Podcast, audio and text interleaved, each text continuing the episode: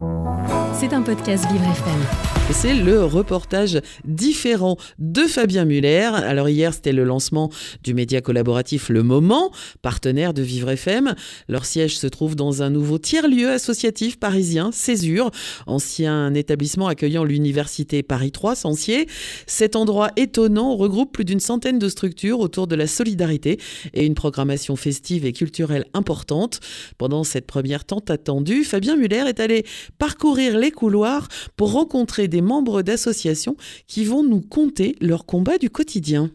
Alors moi je m'appelle Louise Mayou et je suis chargée d'édition chez Kilema Édition. C'est une maison qui fait du facile à lire et à comprendre, euh, qui fait de la littérature en falque on dit, euh, et qui donc euh, traduit des textes de la littérature, des classiques. je m'appelle Mathilde. Je bosse à La Cloche, qui est juste ici une, association qui lutte contre l'exclusion des personnes les plus précaires. Euh, je m'appelle Oscar Giraldo. Je suis le coordinateur pédagogique de l'association Colcrea.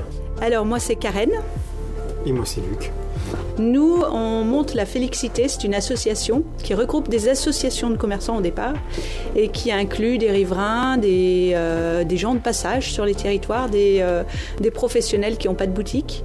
Et puis on reconstruit des, quartiers vivants. Donc je suis Laura Zebich, je suis responsable formation de l'association Trouve ta voix. Trouve ta voix, c'est une association euh, qui vise à permettre aux jeunes de révéler leur potentiel par la prise de parole. donc c'est une asso qui a été créée en 2018 et concrètement on accompagne, on intervient dans les lycées aux côtés des professeurs de français pour donner toutes les clés aux jeunes de la prise de parole et prendre confiance en eux euh, euh, par ce biais-là.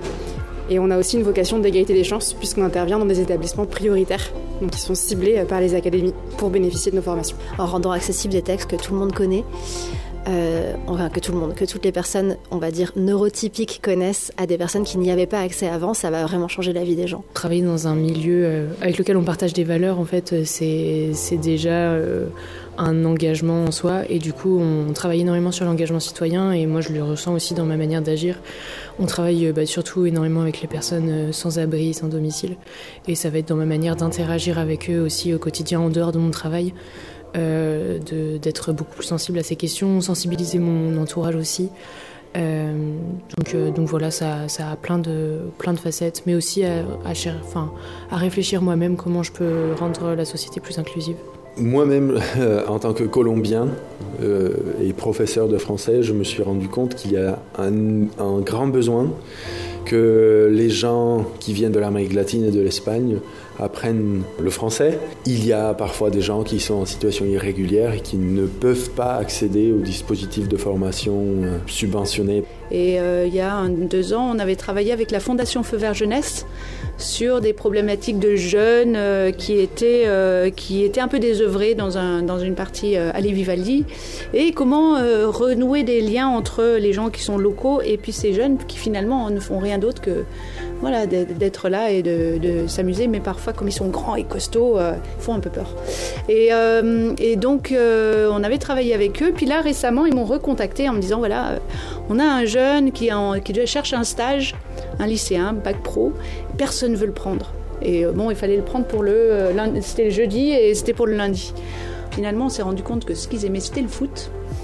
Donc, ils organisent un tournoi de foot entre les associations de commerçants depuis que je suis arrivé en France euh, et que j'ai commencé à faire ma, recherche de job étudiant, j'ai découvert cette association et euh, je me suis dit que c'était une très bonne manière de contribuer non seulement à la situation de, mes compatriotes et des gens de mon continent, mais aussi euh, de contribuer au bien-être de la France.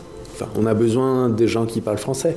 Euh, à moi personnellement, bah, ça me donne euh, le sentiment euh, d'être utile, d'avoir voilà, trouvé la manière de contribuer justement à une société un petit peu meilleure. Donc ça m'apporte énormément de...